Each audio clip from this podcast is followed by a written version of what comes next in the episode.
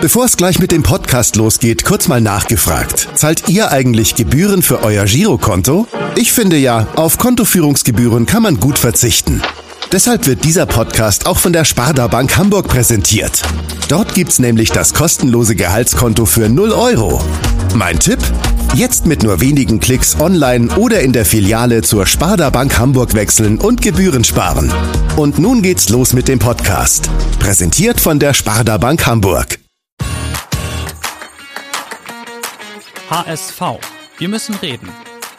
Der Abendblatt Podcast rund um den Hamburger Sportverein. Moin und herzlich willkommen zur 85. Ausgabe von HSV. Wir müssen reden. Mein Name ist Kai Schiller und auch heute begrüße ich in der Zoom-Leistung meinen Kollegen Hendrik Jakobs. Moin Hendrik. Servus Kai. Ja, und heute melden wir uns ausnahmsweise mal am Wochenende, am Sonnabend, denn äh, an unserem normalen Podcast Montag spielt ja bekanntlicherweise der HSV gegen Nürnberg. Und natürlich wollen wir auch über dieses Spiel reden. Vor allen Dingen wollen wir über dieses Spiel und über vieles mehr mit einem echten Nürnberger reden, der auch noch ein echter HSVer ist. Und wer genau das ist, das erzählt uns jetzt unsere HSV Altsteckwaffe und unser früherer Kollege Dieter Matz. Ja, ihr lieben Kollegen vom Hamburger Abendblatt. Diesmal habt ihr einen Bomber geholt, der allerdings nur zwei Jahre für den HSV tanzte.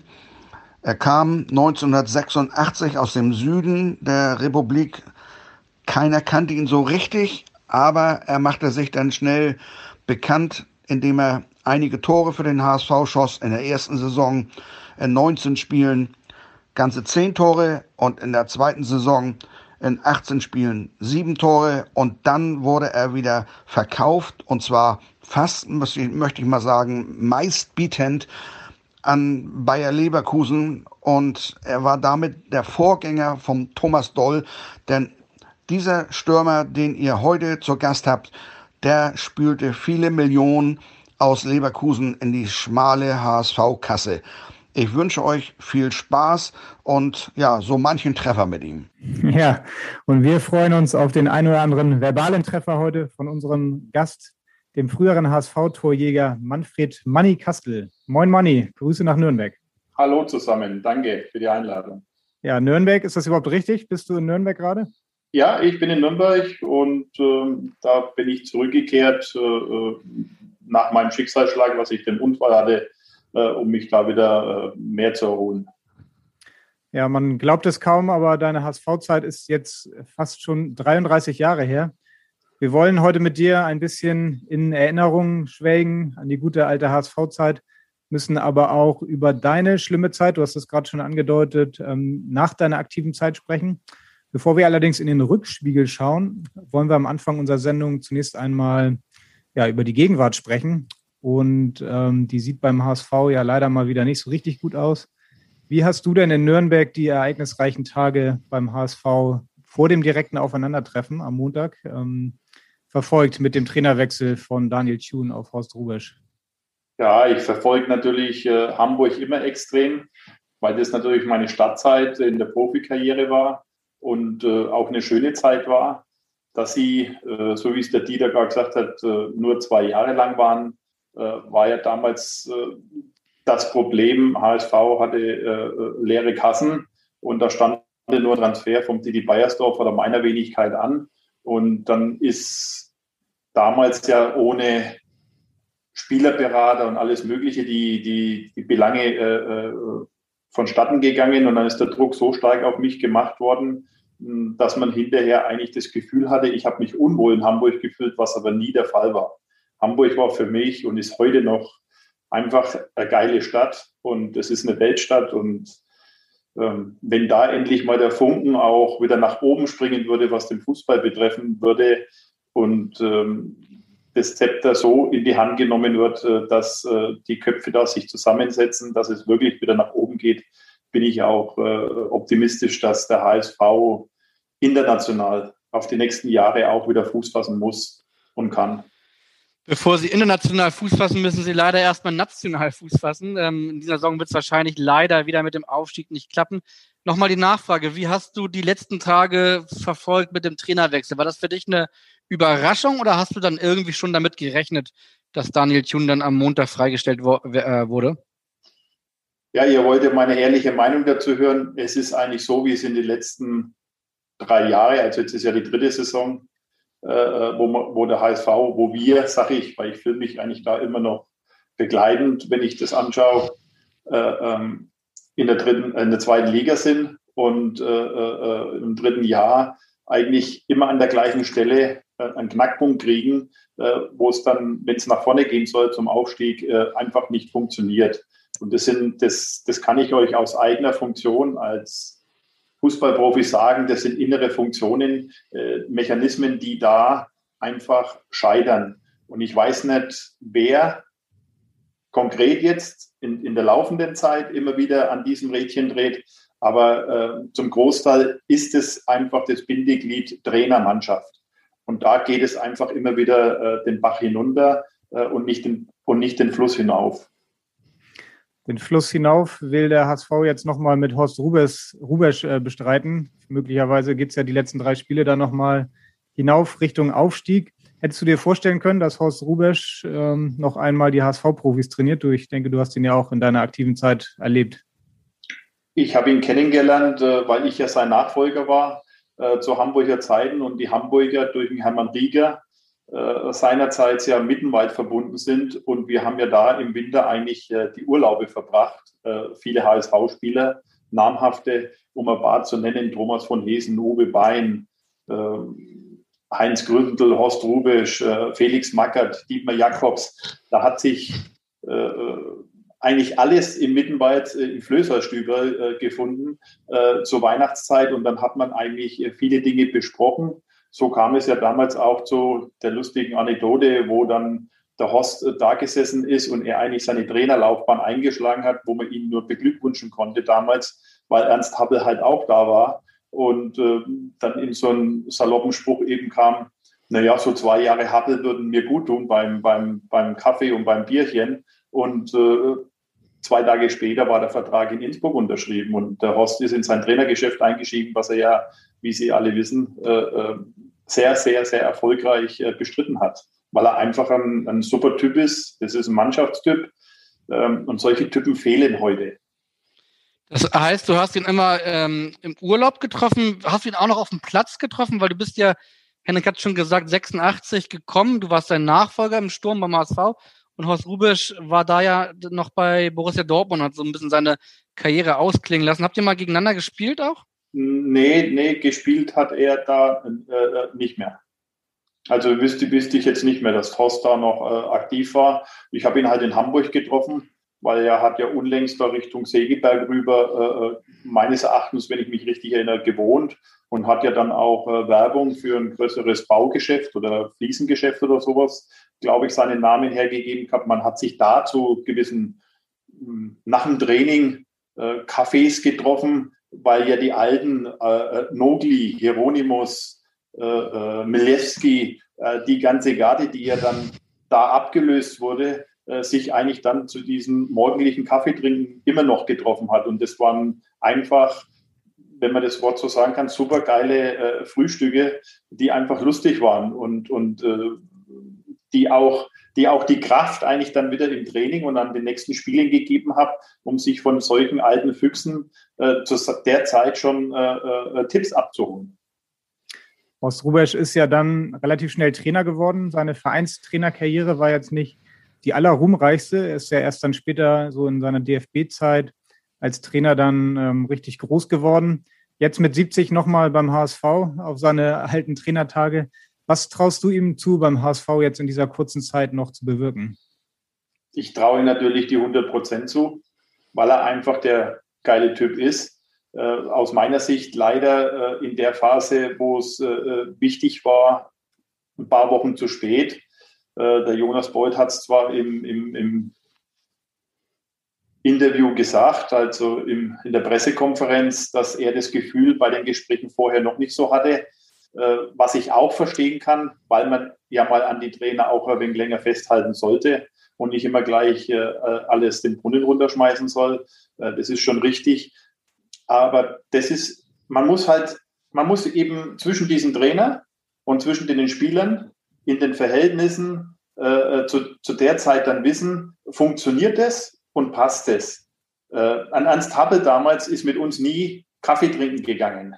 Ja, aber das hat äh, auf jeden Fall so funktioniert, dass dann trotzdem äh, der, der Mannschaftsrat und der Kreis äh, so geballt äh, stark war, dass man eben gemeinschaftlich äh, nach dem äh, Training frühstücken gegangen ist oder sogar im Ochsenzoll, wir haben ja früher noch im Ochsenzoll draußen trainiert, äh, äh, einfach frühstücken hochgegangen ist, weil der Platzwart dann da oben das Buffet aufgebaut hat und zusammengesessen ist, eine Stunde oder zwei und dann erst nach Hause gegangen ist. Und da merkt man dann, wenn man als Manager ich habe ja noch seinerzeit Netzer unterschrieben, Mackert als Manager gleich, äh, wo der dann äh, eingestiegen ist. Äh, wenn der dann dabei sitzt, dann kriegt er auch das Gefühl mit, wie so eine Mannschaft funktioniert, inhaltlich. Das, das heißt also, wenn die Spieler eben da inhaltlich zusammenstehen, weil sie wissen, um welches Ziel das es geht und weil man eine Sprache spricht, was ja heute schwieriger wird, durch das, dass es internationaler geworden ist, äh, hat man halt auch gemerkt, in welche Richtung die Mannschaft tickt. Und, und das ist eigentlich für mich der größte Impuls, äh, um Erfolge zu erzielen. Da kann es dann das ein oder andere Weg an, an der Wade oder an der Hüfte da sein, das spielt man einfach weg. Ich höre da vom Nürnberger Manny Kastel ein bisschen heraus, dass er vom gebürtigen Nürnberger Jonas Bold äh, vor dem Nürnberg-Spiel vielleicht sich ein bisschen früher schon die Entscheidung zugunsten von von Rubisch erhofft hätte? Äh, in der Richtung auf jeden Fall, ja. Ohne äh, aber den, den, den, den Trainer jetzt äh, gleich so in Frage zu stellen, dass er seine Arbeit nicht richtig gemacht hat. Vielleicht hat ihn zu einer gewissen Phase auch die, die, die nötige Unterstützung gefällt, um eben die Lanze zwischen Trainer und Mannschaft da auch zu brechen. Weil auch diese Hilfe braucht man. Ob das jetzt dann der Co-Trainer ist oder heute nennt man die das Stuff. Heute hat man ja alles, äh, aus, also englische Namen meistens dafür, äh, um das umzusetzen. Äh, bei uns war das ganz einfach so. Da gab es einen, da gab's einen Ernst Happel, der eine Ikone ist. Dann gab es einen Co-Trainer in Ristic, der auch namhaft ist. Und dann gab es einen, einen super Physiotherapeuten mit Hermann Rieger, der für dein leibliches Wohl gesorgt hat und für deine Gesundheit, wenn du Wehwehchen hattest. Und und dann kam schon der Manager, der sich das von hinten äh, locker anschauen konnte. Und dann hat es funktioniert, weil man miteinander gesprochen hat. Heute sind die Gruppen äh, äh, größer geworden und, und kann natürlich auch gefährlich sein, dass natürlich die einzelnen Gruppen andere Interessen verfolgen. Der eine will diesen Spieler drin haben, der andere will das drin haben. Und wenn das natürlich zu Reibungen äh, äh, äh da kommt, weil das dann nicht mehr in die Erfolgsschiene passt, das sind für mich eigentlich die, die, die heutigen K.O.-Kriterien aus meiner Sicht äh, gegenüber zu damals, wenn man mal ein bisschen aufs Nähkästchen plaudern. Ja, also wie man hörte, war ja die Atmosphäre zuletzt auch in der Kabine nicht mehr so richtig gut. Du hast gesagt, dann ist es halt auch aus deiner eigenen Erfahrung heraus einfach nötig, da etwas zu machen, da zu reagieren. Dazu kam dann ja auch noch, dass zum Beispiel Simon Torodde, der ja so eine ganz zentrale Figur ist in dieser Mannschaft, dann am Sonntag auch noch seinen Wechsel schon bekannt gegeben hat, beziehungsweise Schalke hat den Wechsel bekannt gegeben. Das hat mit Sicherheit jetzt auch nicht ähm, ja, für positive Energie innerhalb des HSV gesorgt. Wie war das bei dir, als du das gehört hast? Da dürfte dir als ehemaliger Torjäger doch das Herz bluten, oder? Wenn man so einen 21-Tore-Stürmer dann nach einem Jahr wieder ziehen lassen muss. Ja, das ist eigentlich das, was ich gerade gesagt habe. Das passt eigentlich nicht in diese Zeit, so eine Verkündigung äh, bekannt zu geben, ob das jetzt von Schalke ist oder von Hamburg, dass solche Gespräche stattfinden und solche Interessen stattfinden. Das ist normal in dem Profigeschäft, das gehört dazu. Äh, aber wenn man äh, trotzdem äh, die Inhalte, die man, wo man ist, noch verfolgt, dann stimmt man das eben so ab und gibt es eben erst bekannt, äh, wenn es nötig ist. Und wenn ihr schon sagt, dass in der Mannschaft ihr die, äh, die Information habt, dass es da nicht mehr so fungiert hat, dann hätte zu diesem Zeitpunkt eingegriffen werden müssen, von wem auch immer, hauptsächlich natürlich von den Verantwortlichen, die am engsten dran sind. Und da ist es halt wichtig, wo ich heute sehe, oder wo ich uns ehemalige oft auch sehe, wenn wir da in Vereine oftmals äh, äh mehr eingebunden werden würden, um, um, um den Verantwortlichen heute mal klarzumachen, woraus eigentlich auch für ein Team äh, drauf ankommt, in solchen Situationen auch auf solche Worte, die man ruhig und sachlich mal miteinander diskutieren kann und soll, äh, dann würde man auch sehen, äh, äh wo man schneller und besser zugreifen kann. Dann nur Aber noch ein. Heute nicht mehr gefragt. Entschuldigung. Dann nur noch, du bist heute ganz viel gefragt, nämlich äh, mindestens eine Stunde lang werden wir dich löchern. Eine ja, gerne, gerne. Ich freue mich ja mal, sowas auch äh, rauszugeben, dass die Fans äh, und die das Ganze ja auch äh, finanzieren äh, drumherum und begleiten, äh, ob das jetzt von Hamburg, Schalke, äh, München, Stuttgart, Leverkusen ist, dass die einfach mal das Gefühl und das Gespür dafür kriegen, wie das eigentlich inhaltlich auch aussieht. Dann, dann, sag noch eins zum aktuellen HSV. Wirst du dir am Montag denn gemütlich aus vom Wohnzimmer aus äh, das Spiel angucken, HSV gegen Nürnberg? Ja, wenn sie aufeinandertreffen, direkt sowieso. Ich schaue aber auch so die meisten Spiele an. Äh, ich habe äh, privat äh, die Möglichkeit, es anzuschauen. Ich will jetzt nicht Schleichwerbung machen. Kannst du ruhig machen, du hast Sky. Das, okay. das, das trauen wir uns hier zu sagen. Alles klar. Und äh, äh, ich schaue mir die Spiele alle, was ich von der Zeit ab, weil heute hast du ja die Möglichkeit, durch die Zeitverschiebungen der Spiele äh, äh viele Spiele anzuschauen. Und das interessiert denn, mich nach wie vor. Wie ist denn äh, als Nürnberger und in Nürnberg lebhafter deine Verbindung zum Club, zu den Klubberern? Zum Club habe ich eigentlich äh, so gut wie gar keine Verbindung, weil ich hatte ja seinerzeit nur ein Jahr in der Jugend mal gespielt, habe dann da meine Jugendzeit äh, schnell abgebrochen nach einem Jahr, weil ich äh, damals nur in der zweiten Mannschaft zum Zuge gekommen bin, äh, wo übrigens auch Stefan Reuter gespielt hat. Das ist ein 66er Baujahr, ich bin 65er Baujahr. Wir waren der Ersatzspieler in der damaligen B-Jugend äh, von dem Trainer Günter Gerling und äh, das war mir einfach zu wenig. Ich habe aber eine Menge Tore in der zweiten Mannschaft dann, wie das dann so bei größeren Clubs ist. Die haben ja meistens zwei und drei Mannschaften in der zweiten dann äh, Tore geschossen, bin aber dann in der ersten Mannschaft nie so zum Zuge gekommen, weil es halt äh, wirtschaftlich Familien damals schon gab, die sich da mehr leisten konnten wie wir. Also aus der Familie, wo ich stamme. Wir sind eine Arbeiterfamilie gewesen und wir konnten uns halt gewisse Dinge nicht so leisten oder solche Fahrten zu leisten, äh, wo meine Eltern mich unterstützen konnten. Ich musste mir das alles selber erarbeiten. Bin dann vom Club weggegangen zum SK Lauf raus äh, und das war natürlich ein richtiger Schritt, weil dann bin ich in die Bayernliga aufgestiegen mit der A-Jugend, habe in dem Jahr, was ich Jugend schon gespielt habe, seinerzeit in der Landesliga gespielt, was damals äh, vierte Liga war, also heute vierte Liga ist.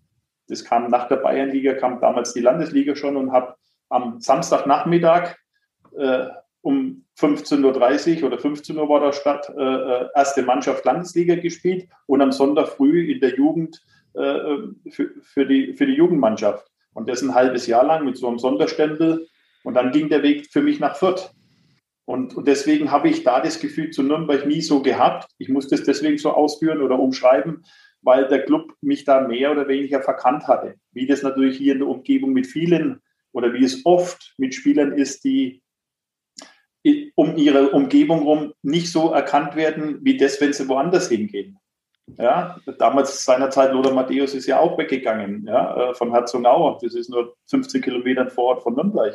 Und, und so war es mit mir, mit, mit Nürnberg auch. Und dann kam genau der Trainer, der mich in der B-Jugend äh, beim Club trainiert hat, der hat dann zu der Zeit Spielvereinigung Fürth, hieß es noch, äh, trainiert und hat mich dann aber nach Fürth geholt und hat mir dann das natürlich ermöglicht und in der Zusammenarbeit mit viel Training dann äh, mich so zu etablieren in der dritten Liga äh, als Torjäger, damals Spielvereinigung Fürth, da bin ich zu zweit, zu dritt Vizetorschützenkönig geworden, dass dann halt höhere Aufgaben oder höhere Vereine auf mich aufmerksam geworden sind.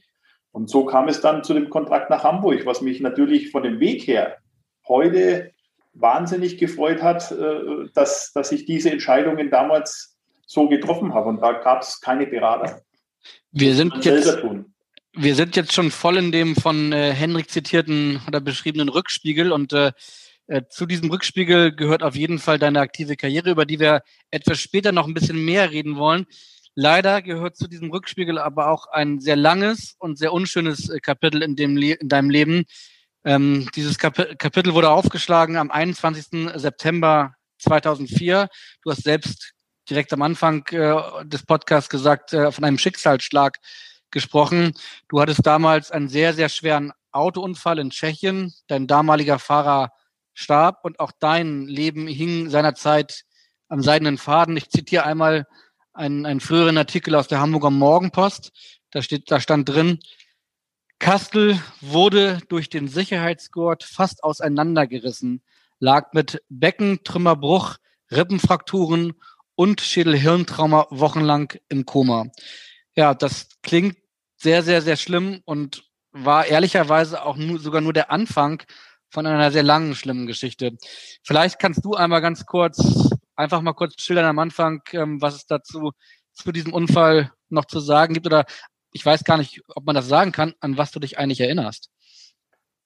Naja, es, es ist ja so, dass man, äh, wenn man äh, nicht mehr Leistungssportler ist, äh, oft zu Events eingeladen wird, weil man äh, äh, eine Promi-Mannschaft. Es gibt, äh, damals gab es äh, Totolotto Stuttgart, die haben eine Promi-Mannschaft gebildet und da ist man dann zu, zu Tennis, hat man dann Charity-Geschichten gemacht oder Sportplatzeinweihungen oder wenn halt solche Dinge angestanden waren. Golf ist dann auch seinerzeit langsam im Kommen gewesen.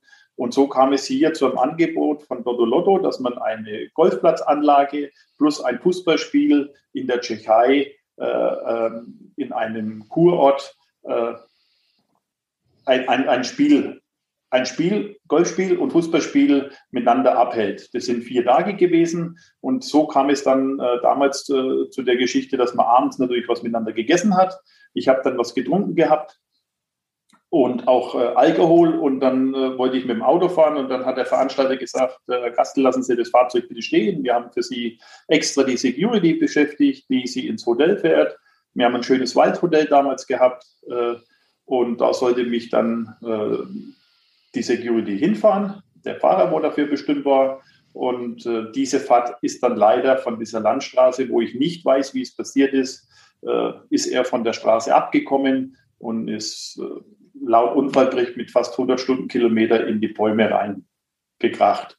Und ähm, das war dann für mich der Filmriss. Habe dann äh, viele Jahre gebraucht, um die Erinnerungen äh, durch Begehungen an Ortschaften zurückzugehen, was mein Langzeit- und Kurzzeitgedächtnis betrifft, an Sachen überhaupt wieder erinnern zu können, weil viele Jahre meines Lebens mir total gefällt haben durch die lange Komazeit.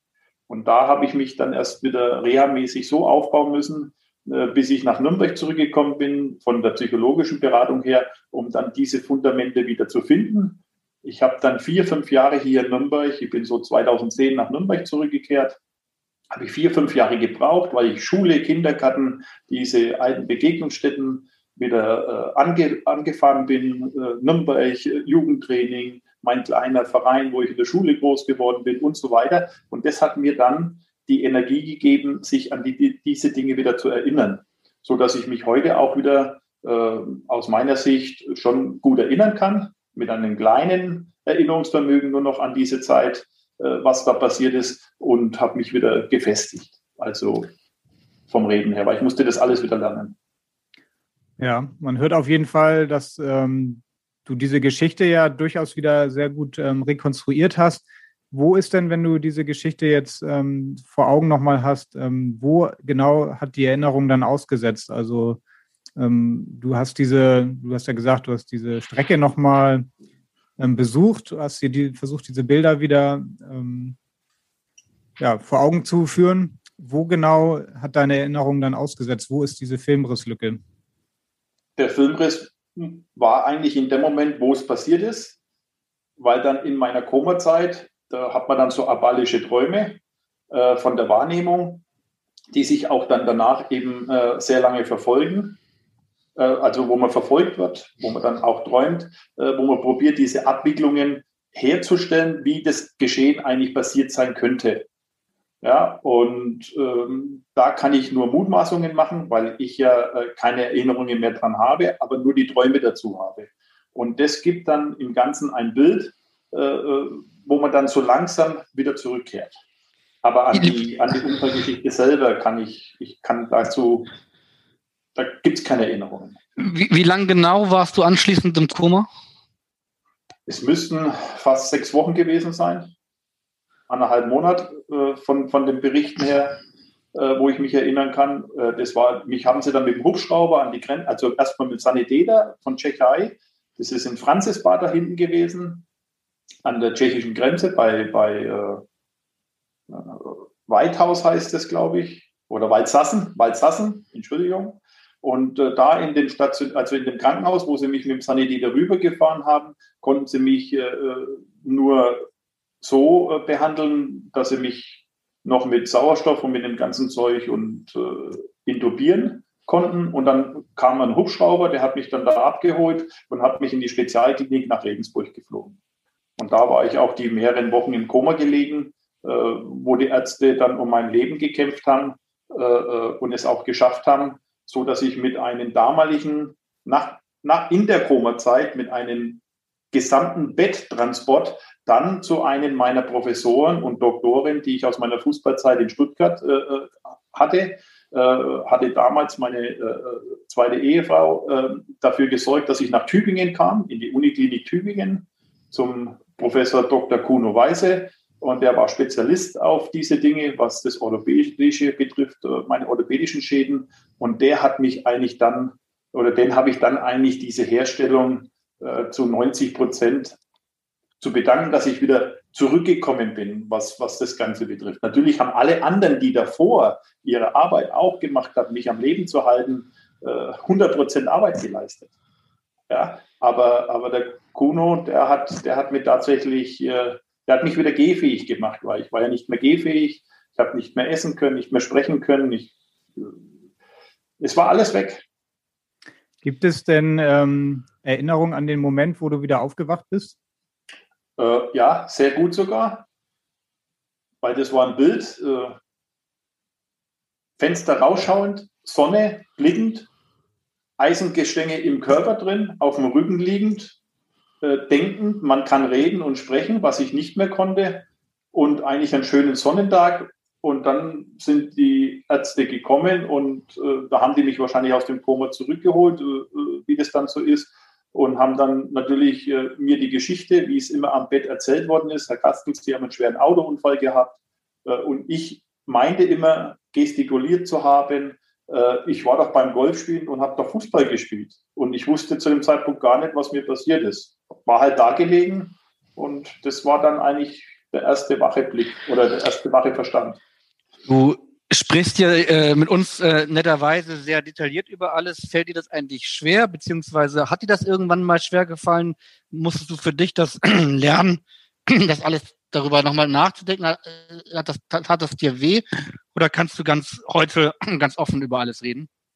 Äh, über die Situation selber, äh, was den Unfall betrifft, kann ich sehr gut reden, weil das mich in den einzelnen Teilen, wenn ich es probiere, auch immer wieder genauso zu schildern, an Dinge eben dann erinnern kann das soll ich ja auch probieren, an die Sachlage danach, dass ich dann äh, in eine private äh, Schieflade geraten bin, äh, rede ich nicht so gerne, weil meine ganze Familie und das ganze äh, äh, Leben, was ich mir bis zu dem Zeitpunkt aufgebaut habe, natürlich total aus dem Ruder geklappt ist, äh, von langfristigen Rechtsanwälten und Steuerberater und Freunde, wie man so schön sagt, wie von der Schaufel runtergekippt sind. Du musst Und es sind ja, auch namhafte Leute. Ja. Du musstest ja sogar für neun Monate entmündigt werden, ähm, ja, weil wichtige Entscheidungen auch getroffen werden mussten. Was bedeutet so eine tiefgreifende Entscheidung? Das können das, sich ja viele nicht vorstellen. Ja, das wusste ich ja seinerzeit nicht, dass das überhaupt über mich äh, gemacht wurde, weil das wurde im Amtsgericht Regensburg, wo ich der, im Koma gelegen war, musste dann die Rechtsform, äh, meine zweite Ehefrau musste dann die Betreuung übernehmen weil ich ja nicht mehr geschäftsfähig war. Ich bin ja mit meinem Pflegeheim, was ich mir damals erschaffen habe, äh, äh, alleiniger Geschäftsführer und Betreiber gewesen als Einzelfirma. Ich habe keine gesellschaftliche Form gehabt. Somit war alles auf mich bestimmt. Also musste ein gesetzlicher Vertreter in der Zeit her, wo ich eben gesundheitlich nicht die Geschäfte führen kann. Da wurde dann damals natürlich erstmal Steuerberater, Rechtsanwälte und solche Sachen gefragt. Dann hat man das meiner zweiten Ehefrau natürlich zuge zu zugeschoben, so quasi sie soll die Verantwortung übernehmen. Äh, und äh, äh, so ist es dann halt auch zu ein paar vielleicht Fehlentscheidungen gekommen von ihrerseits aus, weil sie da halt auch völlig überfordert war. Du hast mir ja auch in einem Vorgespräch, das wir geführt haben, gesagt, dass man in so einer, in so einer Phase des Lebens dann auch schnell merkt, wer seine wahren Freunde sind, wer, sein, wer vielleicht keine richtigen Freunde sind. Wir haben einen deiner wahren Freunde ähm, auch nochmal danach gesprochen, nämlich Werner Kirchhoff. Und der hat uns zu dieser schwierigen Zeit von dir äh, eine Frage zugespielt, die wir dir sehr gerne ähm, vorspielen wollen würden. Lieber Manfred, äh, hier spricht der Werner, dein Wegbegleiter der letzten Jahre. Du bist ja heute beim Abendblatt zu Gast. Ein markanter Punkt ist äh, für mich immer gewesen, wie du äh, sozusagen äh, den Bereich, Lebensbereich des Unfalles hinter dich gebracht hast. Du hast schlimme Erlebnisse hinter dir, auch wirtschaftliche Probleme nach sich gezogen, dieser ganze Kontext. Ich glaube, es ist wichtig, ist, deine Erfahrung mal mitzuteilen. Das heißt, wie du es geschafft hast, wie du dich motiviert hast, wie es du nicht verbittert warst, sondern immer sozusagen nach vorne gearbeitet hast, um den positiven Teil natürlich im Blick zu behalten, was letztendlich natürlich auch zu einer Gesundung und zu einem jetzigen aktuellen Lebensweg geführt hat. Viel Spaß, komm gesund zurück. Ja, Werner, Werner Kirchhoff war das. Und äh, ja, er hat recht, wenn man dich so sieht. Heute wirkst du wieder sehr positiv. Wie hast du das geschafft, ähm, gegen diese negativen Gedanken anzuarbeiten? Will er von dir wissen. Er weiß ja. es wahrscheinlich, aber vielleicht kannst du es hier erzählen nochmal in Grunde genommen so, weil ich immer ein positiv eingestellter Mensch war. Also egal wann und wo ich jetzt gelebt habe oder bei welchen Vereinen ich gespielt habe. Ich war erfolgshungrig. Ich, ich, ich, ich war da wissbegierig. Ich, ich wollte immer wissen, wie man gemeinschaftlich äh, eben was erreichen kann. Äh, einer alleine ist immer nur ein Teil davon der kann das Mosaikstein und den, den, den, den, Stein ins Rollen bringen. Aber man muss gemeinschaftlich halt schauen, äh, da voranzukommen. Und das hat mich wahrscheinlich äh, auch überleben lassen, ja, und äh, wieder zurückzukehren zu diesen alten Wurzeln. Tatsächlich sind es ja zwei Kämpfe, haben wir jetzt schon angesprochen, die du zu kämpfen hattest. Nämlich der eine ist der gesundheitliche, nach so einer sehr, sehr schwierigen Verletzung wieder zurück ins Leben zu finden. Und du hast es selbst gesagt, der andere ist äh, der Kampf um die finanzielle Existenz der nicht äh, weniger schwierig war. Ähm, wenn ich das richtig aus dem Vorgespräch verstanden habe, war auch ein großer Knackpunkt, dass dieser Unfall eben in Tschechien war und nicht in Deutschland und das ist dadurch alles ein bisschen noch viel komplizierter in der Rechtslage und auch äh, im Kampf mit den Versicherungen war, äh, inwiefern dir da ähm, finanziell geholfen werden kann, beziehungsweise was dir, was dir zusteht. Ich weiß nicht, ob du dazu was sagen kannst, was dazu was sagen möchtest. Ähm, musst du entscheiden. Ja, ich, kann, ich kann nur so viel dazu sagen, es ist richtig, es ist in der Tschechei passiert. Und äh, die deutsche Rechtsberatung hat mir damals dazu gesagt, wäre besser gewesen, ich wäre besoffen, auf Deutsch gesagt, gefahren, den Unfall verursacht, ich hätte Teilschuld bekommen und äh, meine finanzielle Existenz wäre dadurch nicht in die Schieflage geraten. Nachdem ich aber auf diese Security, äh, von der Security gefahren worden bin und das Ganze dann nach tschechischem Recht äh, abgehalten wird, in der Rechtsprechung, äh, musste die Versicherung von dem Security-Mann die Schäden, die bei mir entstehen, dafür aufkommen. Und in der Tschechei, die seinerzeit noch nicht mal angliedernd in der EU drin waren, sondern für sich noch zu dem Zeitpunkt 2004, gab es gab die Versicherung von dem Fahrer äh, nicht so viel Summe her, um Personenschäden, äh, die mich jetzt betroffen haben, äh, an, an, an finanziellen äh, Rückerstattungen äh, äh, zu leisten. Das heißt also, ich habe bis zu einem gewissen Grad eine Leistung bekommen, die im untersten Bereich in der Tschechei war, ja, und habe dann darüber hinaus einen siebenstelligen Betrag selber an meiner Genesung von Rechtsanwälte, von Steuerberaters, von Gerichtskosten, von Operationen äh, die salopp über 20 sind, äh, äh, selbst bezahlen müssen. Siebenstellig. Ja. Naja, ich, ich kann da mal ein paar Daten ausziehen, wenn man dann heute so einen Hubschrauberflug alleine macht, der, da kriegt man halt einmal eine Rechnung über 7000 Euro. Ja, und dann kostet halt einmal so ein Intensivbett in, in, in einem Klinikum, wenn ich mich an die Rechnung noch erinnern kann, äh, ohne dass überhaupt eine Hilfeleistung gemacht wurde, kostet mal in der Nacht pro Tag 3000 Euro, um nur drin zu liegen. Dann die ganzen Anschlüsse, die ganzen Hilfen. Äh, dann könnt ihr euch ausrechnen, was in den ganzen Tagen, in den ganzen Jahren, in den vielen Operationen oder wenn man heute zur, ich war ja privat versichert und dadurch hat meine Privatversicherung nicht bezahlt, sondern hat gesagt, das wird zu Regress ausgesetzt. Ich soll auf die ausländische Versicherung meine, äh, meine Ansprüche stellen. Äh, wie ich dann aber gerade gesagt habe, das ist gedeckelt, musste ich dann drüber, was ich alles hier in Deutschland reparieren lassen musste, um meine Herstellung wieder zu machen, selbst bezahlen. Und das ist für mich traurig, dass wir das heute in ein Land wie Deutschland, aber man sieht ja, was gerade jetzt in der Pandemie abgeht, äh, da fällen einfach äh, viele Worte. Ja, auf jeden Fall eine sehr unglückliche Geschichte. Ist denn dieser Rechtsstreit mittlerweile abgeschlossen oder läuft der nach wie vor? Führst du diesen Kampf noch weiter? Naja, der ist insofern abgeschlossen, dass ich jetzt äh, vor drei Jahren hier in Nürnberg äh, zumindest die Erwerbsminderungschaft errungen, erringen konnte nach zwölf Jahren äh, Klagezeit äh, äh, und dass ich dann eventuell mit 65 oder dazwischen drin, da fällt mir aber die juristische Betreuung momentan, weil mir das Geld dazu fällt, mich betreuen zu lassen ähm, oder die Hilfe fällt einfach. Das, so kam es ja auch ein wenig zu dem Kontakt wieder äh, zu den ehemaligen Fußballvereinen, wie sie sich gemeldet haben. Und da war der HSV immer einer der ersten, wo sich bei mir gemeldet hat. Äh, wo ich auch immer dankbar dafür bin, das muss ich einfach hier an der Ort und Stelle mal sagen, die sich wenigstens darum kümmern, äh, über den Jürgen Allert und dann auch über den Christian Breetz, äh, dieses ganze Podcast heute äh, zustande kommt, äh, weil mir da die, die Rechtsbetreuung einfach fällt, ob ich jetzt schneller zu irgendwas komme oder nicht. Das muss ich alles über Internetforen und mir alles selber raushauen. Christian Pleetz äh, ist ein gutes Stichwort auch, genau wie der Matz, ein ehemaliger Abendblattkollege von uns, äh, der mittlerweile beim HSV Direktor für Medien ist. Ähm, ihn hast du, mit ihm hast du darüber gesprochen, wie der HSV möglicherweise bei diesem Kampf gegen die Versicherung auch äh, eventuell helfen kann. Und genau dazu hat er uns auch nochmal eine Frage geschickt. Hallo Manni, Christian Pletz hier vom HSV. Viel Spaß noch beim Abendblatt Podcast und natürlich habe auch ich eine beziehungsweise sogar zwei Fragen für dich. Die erste, ja, die geht ein bisschen in die Vergangenheit. Ähm, 2004 hattest du ja einen wirklich tragischen Unfall in Tschechien und hast danach äh, jahrelang erfolglos gegen diverse Versicherungen gekämpft.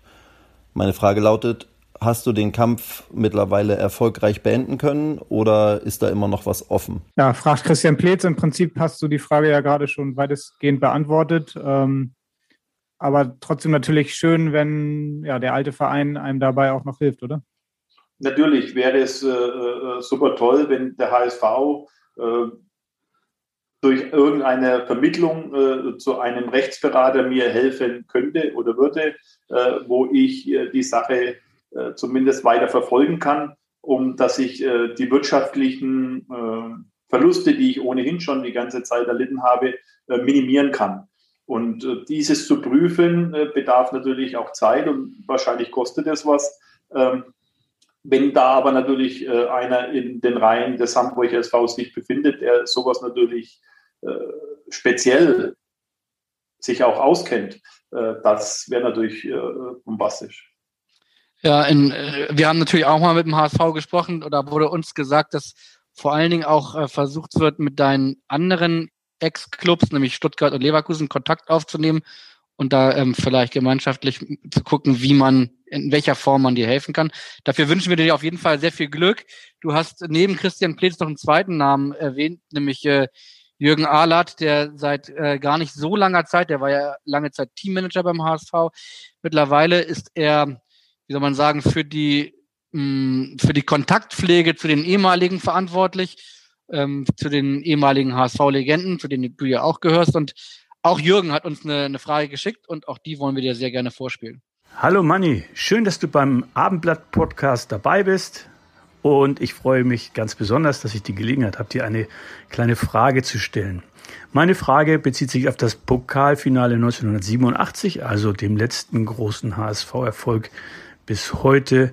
Und du warst ja dabei in der Elf die gespielt hat. Und ähm, ich war mit einigen Freunden im Stadion als Zuschauer und ähm, wir haben nach dem Spiel noch viel Zeit in Berlin verbracht. War natürlich sehr glücklich und so. Wir haben immer gef uns gefragt, wo könnte die Mannschaft jetzt sein, um den Sieg zu feiern? Und wie Fans halt so denken, da wollten wir auch hin. Haben wir natürlich nicht geschafft. Und heute vermute ich, dass ihr wohl nach Hamburg zurückgefahren seid. Oder gab es da noch was in Berlin, ein Bankett oder eine Feier oder so? Also, das ist zwar schon lange her, aber das würde mich heute immer noch interessieren. Eben weil ich auch damals dabei war. Ja, man sieht auf jeden Fall direkt, dass äh, die Erinnerung an diesen Pokalsieg 1987 direkt noch ein Lächeln in dein Gesicht zaubert. Und äh, ich denke, die Erinnerungen sind noch relativ präsent, oder? An diesen ja. letzten großen Erfolg des HSV. Äh, natürlich, wenn man was erreicht hat, erinnert man sich immer viel leichter als an was Negatives. Und so ist es auch hier. Mit dem Pokalsieg ist natürlich, äh, ist man in die Geschichtsbüchern äh, äh eingegangen, was den HSV betrifft und, und, und den Sport. Äh, seinerzeit müsste es so gewesen sein, an das, was ich mich heute jetzt just erinnern kann, ist, dass äh, wir ja nachmittags schon gespielt haben und abends dann gleich nach Hamburg zurückgeflogen sind von Berlin aus. Und geflogen? Damals flog man noch von Berlin nach geflogen, Hamburg. Von Hamburg, von Berlin nach Hamburg geflogen? Ja. Ach stimmt, war ja noch äh, auch e-, ehemalige DDR, war ja noch dazwischen. Ja, ja, ja, ja. Ja, da ist man, da ist man rüber geflogen, ja. Äh, und dann haben wir natürlich die Sause in Hamburg gemacht gehabt. Und die Sause war so geil und so gut in der ganzen Stadt. Äh, von damals auch ein einschlägiges Lokal, Werner Budstedt, über tausendmal Schaubude in Hamburg, überall bekannt. das war eigentlich dieses HSV-Lokal, wo ja wir im Roten Baumchaussee äh, uns immer wieder gefunden haben, gleich neben der Geschäftsstelle. Äh, und, und, gegenüber war das Tennisstadion und alles. Äh, da war der Beginn äh, einer Riesenfete bis hin dann äh, zu der Anekdote, der Hermann Rieger hat ja den Pokal dann irgendwann ja nicht mehr hergegeben. Er ist ja mit dem durch ganz Hamburg gelaufen und äh, mehrere hunderte bis zu tausend Fans äh, sind mit ihm dann durch die ganze Stadt gezogen. Er hat den Originalpokal die ganze Nacht gehabt. An das kann ich mich noch erinnern und ist morgens, morgens, Sonntagmorgens dann auf dem Fischmarkt aufgeschlagen mit dem Original DFB-Pokal und hat dann am Fischmarkt den Pokalsieg mit den Gästen international und den Fans gefeiert. Äh, das, das war einmalig. Das, das, das musste man einfach, das, sowas vergisst man nicht. Und du warst dabei oder am Fischmarkt noch? Ja, ja, wir sind dann dazugekommen, ja, weil das, äh, das hat sich natürlich äh, auch rumgesprochen. ey Leute, wisst ihr überhaupt, euer Hermann, der steht da alleine, der braucht Unterstützung. die, wo noch laufen konnten oder mit dem Taxi hinfahren konnten, die sind, haben sich dann noch dahin begeben. Es waren doch noch ein paar Spieler, die in der Lage waren, sich dort hinzubegeben, ja. Jetzt ist äh, nächste Woche äh, ist das Pokal halb, nee, das Pokalfinale sogar, Dortmund gegen Leipzig. Ausnahmsweise an einem Donnerstag, komischer, komischer Zeitpunkt. Wenn du so ein Spiel dann guckst du dir sicherlich ja an, wenn du das siehst, denkst du dann automatisch direkt wieder an diese Bilder, über die wir jetzt gerade sprechen, an das Spiel gegen Stuttgarter Kickers in Berlin zurück? Ja, immer. Vor allem auch, wenn die große Leinwand natürlich immer den DFB-Pokal äh, einblendet und man ja äh, ähnliche Trikots, äh, die man früher anhatte, dann äh, zu sehen bekommt. Das, das, das, solche Sachen, das schießt einen im Kopf rein, als wäre es äh, vor einer Woche gewesen. Weil das einfach Erinnerungen sind, die sind unvergesslich. Die, die, die, die kann man nicht wegtun. Das, und, und uns eigentlich ja der, im Pokalfinale am Platz die Kinnlade erstmal auf den Boden geklatscht ist, weil ja wir gegen einen damaligen Zweitligisten, Stuttgarter Kickers, im Finale standen, wir schon Herbstmeister waren, hinter Bayern äh, knapp die Meisterschaft äh, verfehlt haben äh, äh und der Zweitligist dann auch noch 1-0 in Führung gegangen ist. Zum Glück ja. habt ihr relativ schnell ausgeglichen. Und, äh der Didi hat dann glücklicherweise relativ schnell mit einem Doppelpass das Ding 1-1 gemacht und dann natürlich mit dem Meistergeschick äh, von Manny Kals bei einem Freistoß das Ding so um die Mauer rumgepflanzt in die kurze Ecke, das zum 2-1 kam. Danach kam sogar noch das 3-1 relativ äh, schnell dann drauf. Dann war das ein klares Ergebnis. Aber das Spiel selber, äh, das äh, war nicht für schwache Nerven. Wir merken, du erinnerst dich wirklich noch äh, an jeden Moment. Wir hätten nämlich eigentlich was vorbereitet gehabt, äh, um dir so ein bisschen in deinen Erinnerungen nachzuhelfen. Aber ich glaube, dass die Nachhilfe brauchst du nicht. Aber trotzdem wirst du das ganz gerne hören. Hier, hier kommt nochmal der Originalton vom Schlusspfiff des Spiels. Welch ein dramatisches Finale, das nun beendet ist. Der Hamburger Sportverein ist neuer deutscher Pokalsieger. Und schauen Sie mal, wie glücklich man bei den Hamburgern ist, wie man sich umarmt, wie man sich freut, dass nach mehr als zehn Jahren der Pokal wieder in die Hansestadt geht. Ja, man hört im Hintergrund die Sirenen, das klingt fast wie die Vuvuzelas in Südafrika. Also ja, es, es ist einfach super und wenn man auch sieht den Weg dorthin, wenn ich das kurz beschreiben darf, wo ich ja ein sehr großer Teil äh, als Person sein dürfte, aber nur natürlich äh, äh, in dem Ganzen, was die Mannschaft betrifft.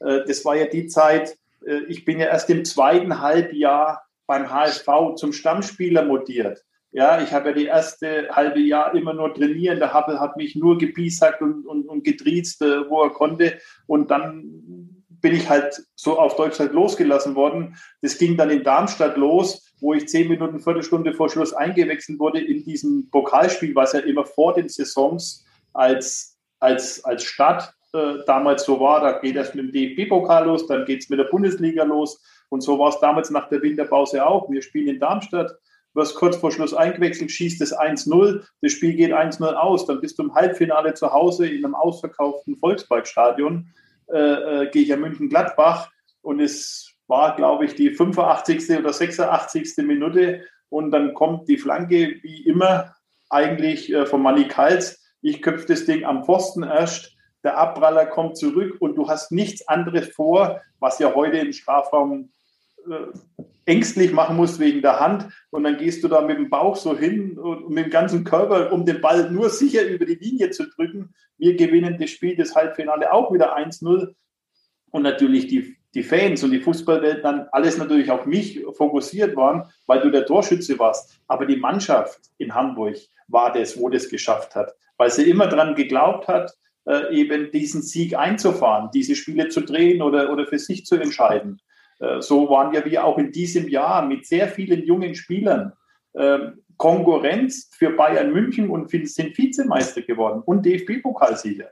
Äh, das mit einer so total verjüngten Truppe, das sind einfach Erinnerungen, das, das, das, das kann man nicht vergessen. Das, das geht nicht. Jürgen Ahlert hat ja gesagt, dass er damals als Fan auch bei dem Spiel in Berlin dann dabei gewesen ist, was tatsächlich außergewöhnlich ist, weil das muss man ja auch mal bedenken, das waren andere Zeiten. Heute würden sicher in Nicht-Corona-Zeiten, äh, ich sag mal, 20.000 Hamburger nach Berlin fahren, wenn der HSV im Pokal vielleicht stehen würden. Würde. Damals war das anders. Da konnte man noch am gleichen Tag eine Karte für das Pokalfinale kaufen. Hast du noch in Erinnerung, wie viele Hamburger in Berlin waren? Ja, das waren mehr das waren bestimmt 25.000, 30.000, äh, äh, was, was natürlich jetzt nicht äh, äh, ersichtlich oder erkennbar war, äh, weil ja die blauen Fahnen und, und, und die, zu, die Sachen alles in Blau war, weil ja Stuttgarter Kickers auch blau hatte.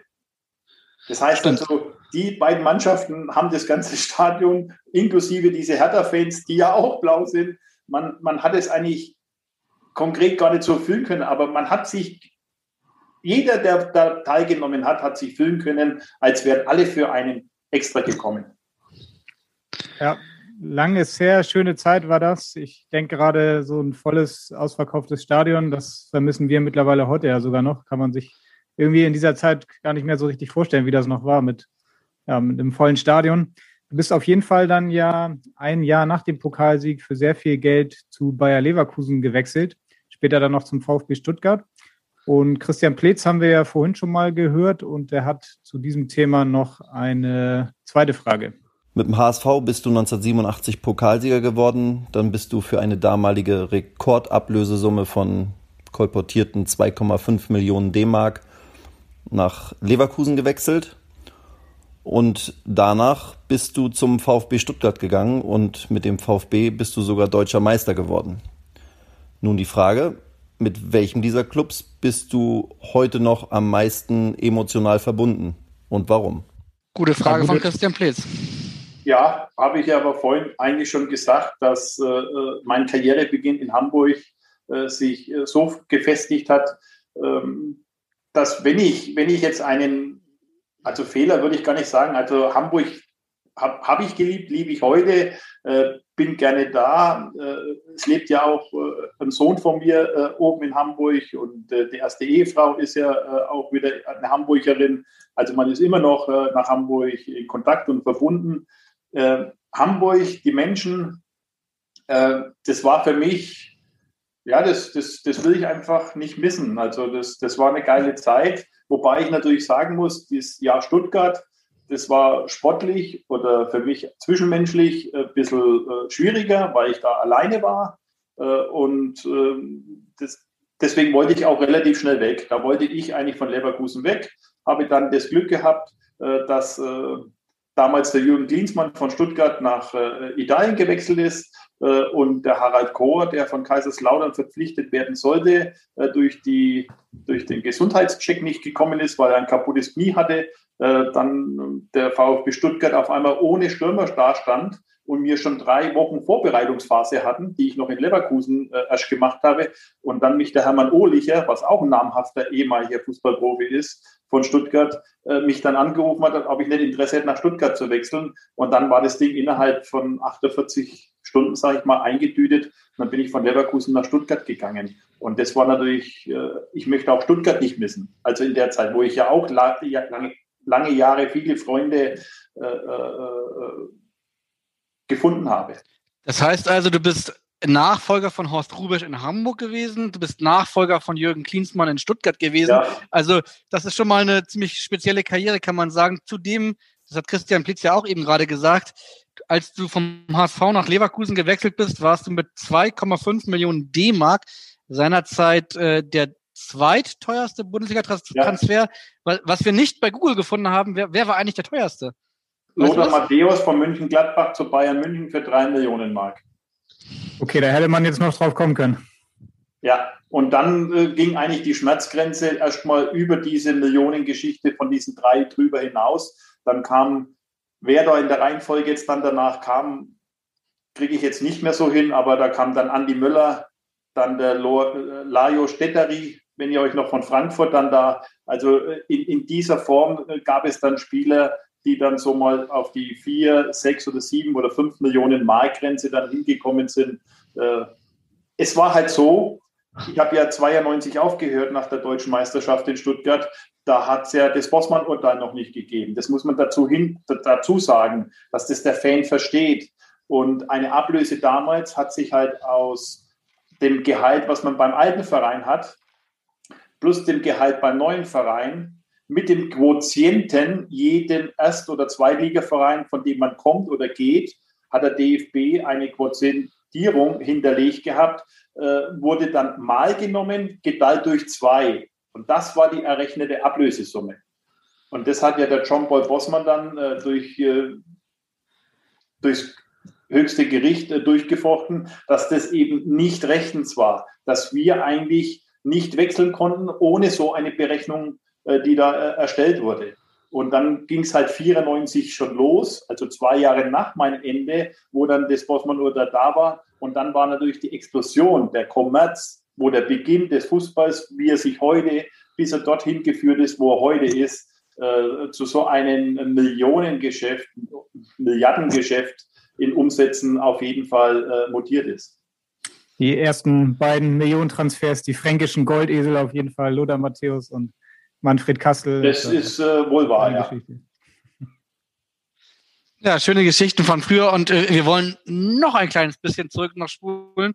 Und zwar haben wir ähm, Bernd Wehmeier mal gefragt, äh, mit dem hast du, glaube ich, nicht mehr zusammengespielt. Nein, nein. Aber bist immer noch, hast du mir zumindest im Vorgespräch gesagt, noch ganz gut mit ihm im Kontakt und er hat uns netterweise auch äh, eine Frage zu damals geschickt. Lieber Manni, hier spricht Bernd Wehmeier. Ich habe gehört, dass du heute beim HSV Podcast zu Gast bist und äh, hätte da mal eine Frage an dich. Du kamst ja seinerzeit als ganz junger Spieler im Paket, glaube ich, mit Didi Beiersdorfer zum HSV unter dem legendären Ernst Happel. Und mich würde mal interessieren, wie es damals war, als du zum ersten Training erschienen bist oder einem so renommierten Trainer, von dem man sicherlich schon vorher viel gehört hatte. Wie war das denn? Kannst du dich da noch dran erinnern? Und äh, ja, wie waren so deine Eindrücke nach dem ersten Training? Fragt Bernd Wehmeier und er kennt das Training von Ernst Happel. Von daher ja, kann er sich wahrscheinlich gut erinnern, wie das dann für dich auch gewesen ist, ein, das erste Training. Es ist äh, einfach äh, unglaublich, wenn man dann so einen Trainer als seine erste Station Jungprofi bekommt und dann auch mit so namhaften Spielern in Hamburg noch äh, spielen durfte. Manny Kalt, Dietmar Jakobs, Uli Stein, Thomas von Hesen, Gerhard Lessers, Heinz Grünzel, äh, Miroslav Okonski, wo dann dazugekommen ist. Wenn man dann eben mit, mit solchen Leuten trainieren und arbeiten darf in dem Moment, wo man am Anfang zu unserer Zeit noch auch aus Respekt äh, mit sie angefangen hat, bis man dann gemerkt hat, man ist ein Teil jetzt von diesem Profitum und dann die Mitspieler gesagt haben, ey Kumpel, äh, du musst nicht zu mir sie sagen, äh, du bist jetzt auch Fußballprofi. Gewöhn dich jetzt mal an die rauere Luft, die jetzt auf dich zukommt unter diesem äh, Erfolgsdruck und Trainingszwang. Das wirst du dann schon sehen, da musst du dich mal umstellen. Das waren die, die ersten Eindrücke. Ja? Also Manny Kals und, und Uli Stein und solche Konsorten, da hast du am Anfang noch sie gesagt. Äh, so bin ich hingegangen, ja. Ja, so habe ich angefangen, weil, weil, weil man nicht wusste, äh, äh wie, man, wie, wie man da äh, anfängt. Also wir haben zu, diese, zu diesem Zeitpunkt, also ich persönlich, ich kannte das ja nicht, ja, dass man dann zu solchen Größen, die so viel im Sport schon zu dem Zeitpunkt ja erreicht haben, Nationalspieler, alles Mögliche waren, dass, äh, dass man dann da äh, ja anders mit umgeht. Die haben dir das aber schnell klar gemacht, dass du Teil äh, von der Gruppe jetzt bist und, und die Hierarchien, die es damals gab, da hast du dich dann halt unten angestellt und dann hast du dich hochgedient.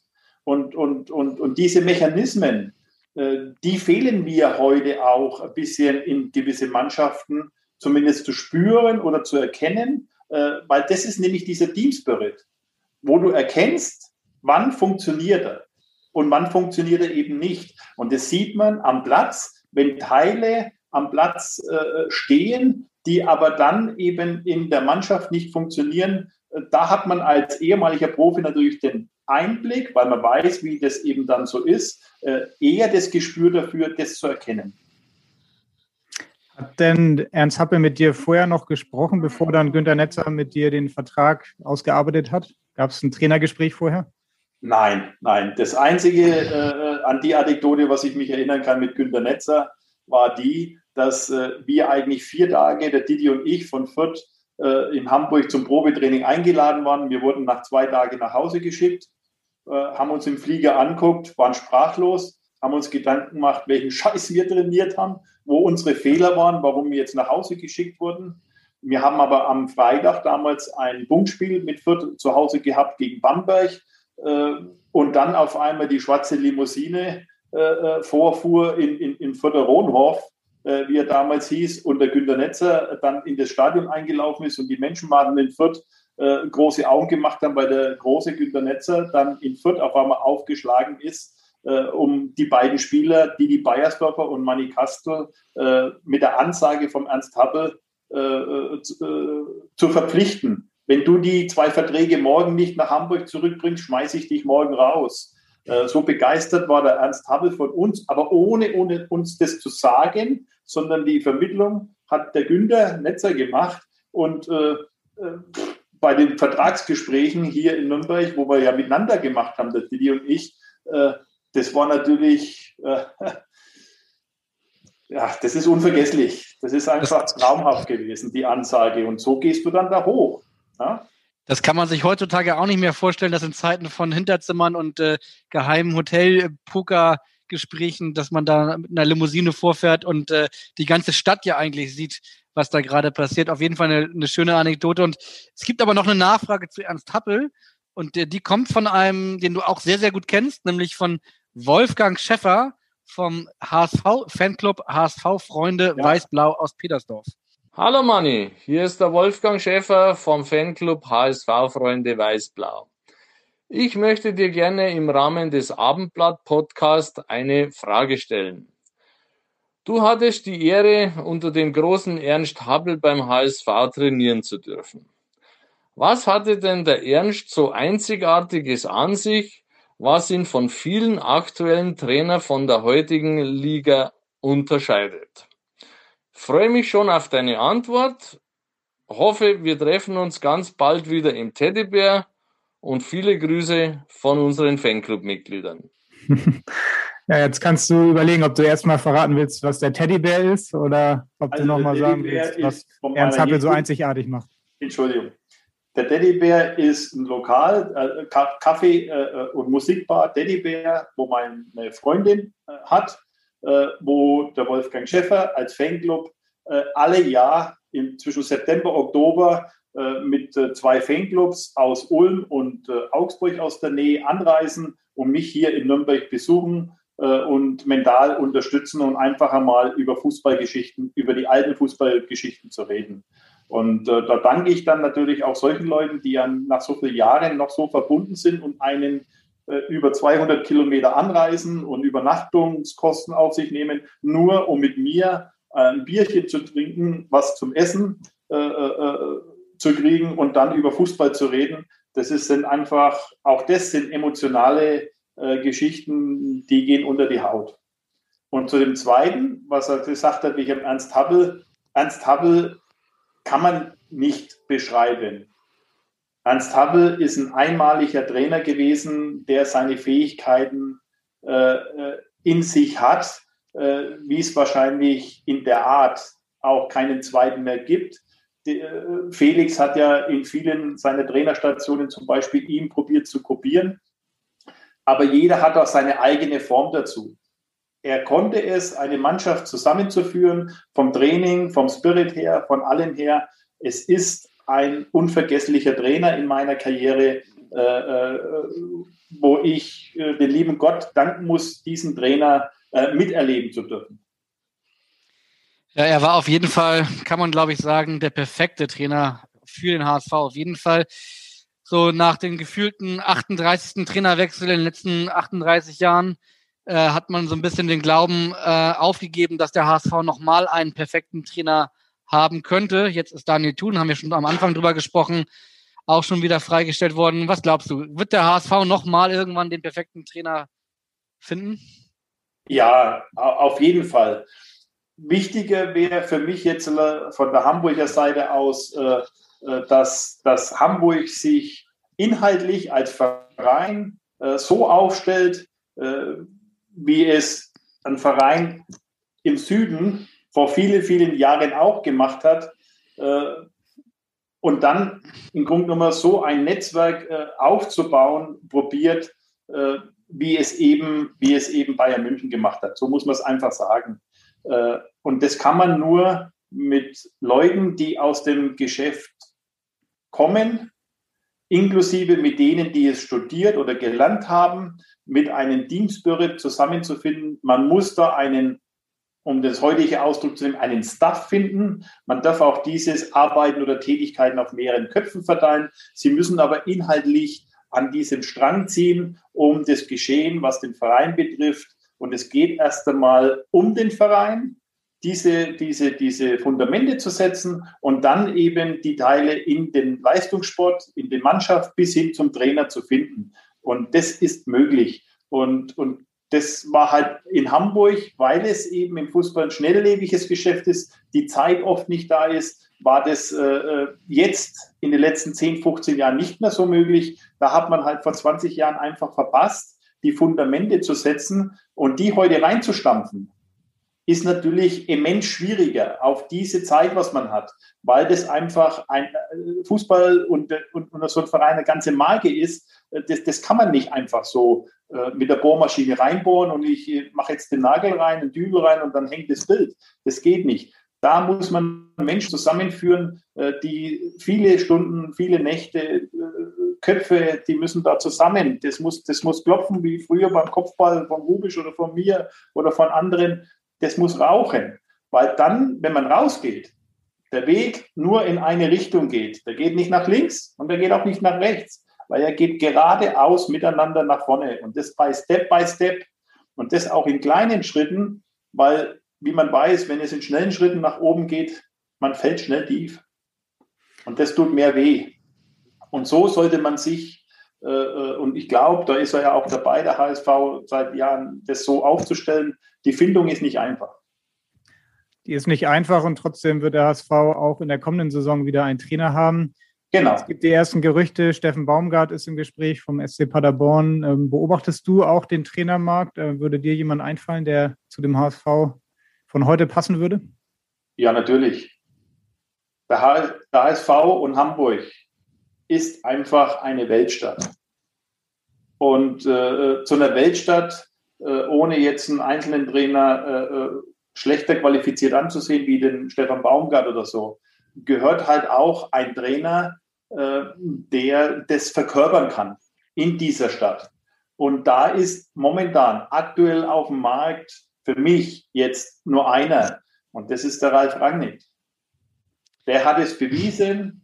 Ich kenne den Ralf Rangnick schon aus meiner VfB-Zeit. Da war er Jugendkoordinator äh, in Stuttgart und diese Mannschaften haben zu dieser Zeit auch schon mit B-Jugend, A-Jugend in allen U17, U18, 19, wie das damals alles sich genannt hat, Finales gespielt, hat dann danach äh, in Hoffenheim, in, äh, in Salzburg Leipzig. Ja, und Leipzig überall, wo auch natürlich der finanzielle Background da war. Und ich glaube, dass der finanzielle Background sich in Hamburg schon geben würde, wenn dieses Fundament mit diesem Trainer, mit diesem Spirit äh, äh, äh sich ergeben würde, weil die Sponsoren dann da wären, die diese Unterstützung äh, dorthin führen würden, wo es weitergeht. Und bei Ralf Rangnick muss ich dazu sagen, äh, ist es einfach so, egal wo er war, da danach ging es immer wieder weiter.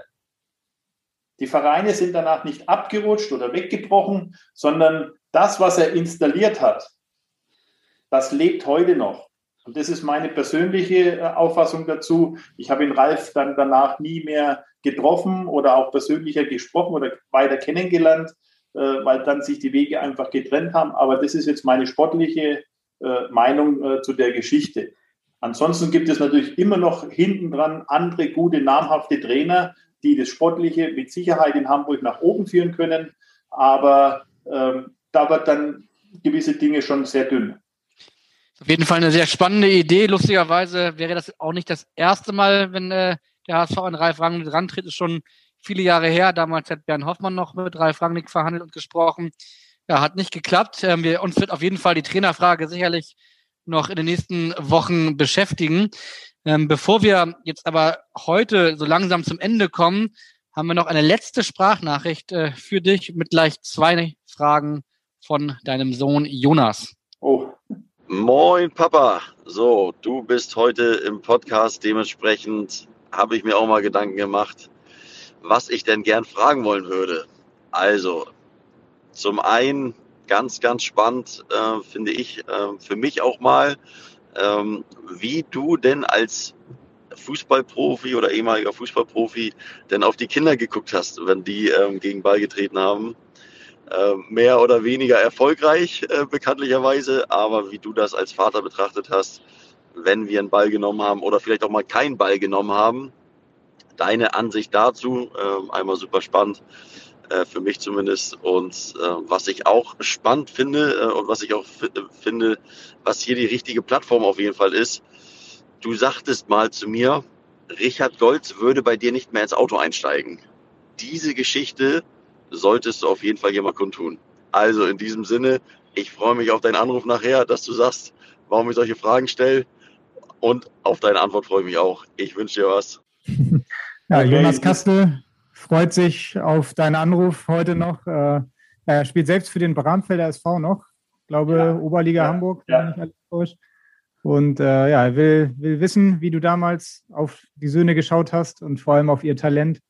Und ja, äh, er spielt da darauf an, dass wenn ich mit meinen Kindern halt äh, fußballmäßig halt auch äh, trainieren gegangen bin am Fußballplatz, äh, war ich hinterher immer mehr kaputt wie die Kinder selbst. Weil ich ihnen den Ball über 20 oder 15 oder 25 Meter immer direkt zugespielt habe und meine Kinder mich links, rechts, äh, überall hingeschickt haben und ich immer gesagt habe, ihr müsst den Ball straight away. Also, oder wenn man dann die Bananenflanke nimmt vom Money oder so, man muss den Ball halt gerade, also ich gebe das Kommando mit dem Fuß, wo das Bällchen halt hin soll. Und äh, darauf spielt wahrscheinlich der Jonas, äh, mein Sohn, drauf an, weil er da immer von mir gebiesagt als Vater wurde, weil ich immer mehr laufen musste nach rechts und links, weil sie die Bälle nicht so gerade hinbekommen haben. Und äh, zu der Geschichte Richard Golds, das ist einfach erklärbar. Äh, es gab äh, oder es gibt, glaube ich, heute noch äh, den Fanclub Lohbrücker Hof äh, in Lohbrücke in einem Hotel, wo wir mit Jens Dube, Tobias Horn, Lothar Dittmar, die jüngere Generation zum Kegeln eingeladen wurden, immer wieder. Und da waren wir dann einmal zum Kegeln und wir sind halt mit einem Fahrzeug dann da rausgefahren. Und ich habe damals in den jungen Jahren, äh, nachdem ich äh, mit meinem Golf nach Hamburg gekommen bin, äh, musste ich dann den Golf irgendwann abgeben, weil ja der HSV einen Lancia-Vertrag hatte. Und äh, gelaufen hat er damals das in die, und ihr wisst, Lancia Integrale hat es oder heißt das Fahrzeug und das war so eine mit Turbolader. Und da sind wir da rausgefahren und irgendwann, wie wir nach dem, nach dem Event äh, wegfahren wollten, war ich an der Ampel gestanden und haben die Jungs dann gesagt, ey Mann, gib doch mal Gas jetzt, fahr doch mal jetzt mit durchdrehende Reifen mal los. Wir wollen mal sehen, wie schnell das Auto äh, äh von der Ampel weggeht. Ich habe natürlich so einen Blitzstart hingelegt und habe mich natürlich nach 50 Meter gedreht, drei oder vier Mal und bin anderthalb Meter vor der Leitplanke stehen geblieben. Es war Gott sei Dank kein Gegenverkehr, weil es nachts schon war ja, und dunkel. Und daraufhin hat der Richard Holz gesagt, ich steige bei dir nie mehr ins Fahrzeug ein. Dem war es mal richtig schlecht. Das hat er bis heute Wort gehalten. aber das war unsere Jugend, ähm, was nicht richtig ist. Also ist kein, kein Nachmacheffekt. Nein, das haben wir jetzt hiermit klargestellt. Ich glaube, wir könnten noch mindestens drei weitere Podcasts mit schönen Anekdoten aus der alten Zeit füllen, müssen aber leider, leider, leider zum Ende kommen. Und ähm, die letzte Frage, die wir allen unseren Gästen stellen, ist immer die gleiche. Und bislang war es in dieser Saison so, dass ich glaube, 95 Prozent unserer Gäste sie immer gleich beantwortet haben. Ich vermute mal, dass möglicherweise wir heute eine andere Antwort hören werden, nämlich die Frage, die wir allen unseren Gästen stellen lautet, wann steigt der HSV auf? Lange Schweigen. Nein, da muss ich gut überlegen, weil wenn du die Frage mir vor drei oder vier Wochen gestellt hättest und eine andere Situation sportlich noch da ist, der HSV selbst, wenn er jetzt auch neun Punkte holt mit Horst Rubisch, was ich äh, äh den Horst und der Mannschaft und Hamburg wünsche und gönne, äh, kann aus eigenen äh, äh, Mitteln nicht mehr aufsteigen. Ja, es wird schwer werden, weil die anderen, wenn die im gleichen Sinne dann die Punkte holen, es äh, von den Punkten her nicht mehr reicht. Wäre das drei, vier Wochen früher, ist das, ist das ein Rechenbeispiel jetzt. Aber letztendlich hoffe ich natürlich, dass es dieses Jahr immer noch schafft, weil das der Verein sich ja auch wünscht und dass das Leben in Hamburg schneller und äh, äh, expliziter auch weitergeht. Aber ansonsten natürlich spätestens nächstes Jahr, weil HSV ist jetzt dann einfach dran, auch wenn die zweite Liga nächstes Jahr eine bombastische zweite Liga wird. Äh, wer auch immer jetzt äh, zu Schalke noch von oben herunterkommt oder eben aus der zweiten Liga oben, wenn er jetzt als Dritter nicht aufsteigt, drin bleibt. Es ist eine namhafte zweite Liga, weil untenrum kommt auch schon wieder namhafte Vereine nach. Da könnte 60 noch dazu kommen, Ingolstadt, Rostock. Also das wird äh, so eine Dichte werden, äh, wo man einfach sagt, äh, ja, es ist eigentlich momentan fast schöner, die zweite Liga anzuschauen wie die erste Liga, weil oben ist erstmal immer Bayern, dann kommen die zwei, drei mittlerweile Mannschaften, die hinterher sind um die Frage zu beenden, der HSV muss jetzt hoch und zwar sofort. Ja, ja das, das ist doch mal eine, eine, eine, klare Ansage und äh, sollte der HSV das nicht schaffen, dann würde es wahrscheinlich Gräuter Fürth tun. Das würde dich mit Sicherheit auch freuen, oder? Aus, aus der Verbundenheit zu den Fürthern würde es mich im zweiten Rang auch freuen. Das muss ich einfach so sagen, weil ich bin gebürtiger Nürnberger und wer die Verhältnisse im Frankenland kennt, eigentlich sind die über Kreuz, Nürnberg-Fürth. Ich bin ja damals aus Protest nur nach Fürth gegangen, weil der Club nicht da ins zweite Glied gesteckt hat. Aber ich bin natürlich Fürth dankbar, dass ich damals dort trotzdem spielen durfte, um das Sprungbrett nach oben zu finden. Auch da ist noch eine Verbundenheit da zu Fürth, äh, die aber hinter Hamburg auf jeden Fall einzugliedern ist. Das muss ich hier so sagen. Wahrscheinlich sind wir in unserem nächsten Podcast schon ein bisschen schlauer, in welche Richtung es gehen wird, weil wir uns erst nach den Spielen gegen Nürnberg und gegen Osnabrück dann wieder hören werden. Also jetzt eine kleine rund neuntägige Pause machen. Auf jeden Fall hat uns das ganz viel Spaß gemacht mit dir, ähm, auch wenn die Themen nicht alle schön waren, aber es war nicht nur interessant, sondern es war auch sehr bewegend, muss ich sagen, deine ganze Geschichte einmal zu hören und vor allen Dingen vielen Dank für diese Offenheit, in der du die alle erzählt hast. Also danke, Manni. Bitte, kein Dank. Und ähm, dann wünschen wir dir auf deinem Weg auf jeden Fall alles Gute und viel Glück, dass es in die richtige Richtung geht. Dem HSV wünschen wir das natürlich auch auf einer ganz anderen Ebene. Und äh, das weißt du wahrscheinlich noch aus deiner langen Zeit, äh, die schon lange zurück ist, äh, in Hamburg. In Hamburg sagt man Tschüss und bei uns heißt das auf Wiederhören. Okay, ich danke euch für die Einladung und äh, bleibt gesund in der heutigen Zeit oder auch immer und äh, toi toi toi, viel Erfolg. Weitere Podcasts vom Hamburger Abendblatt finden Sie auf abendblatt.de slash podcast.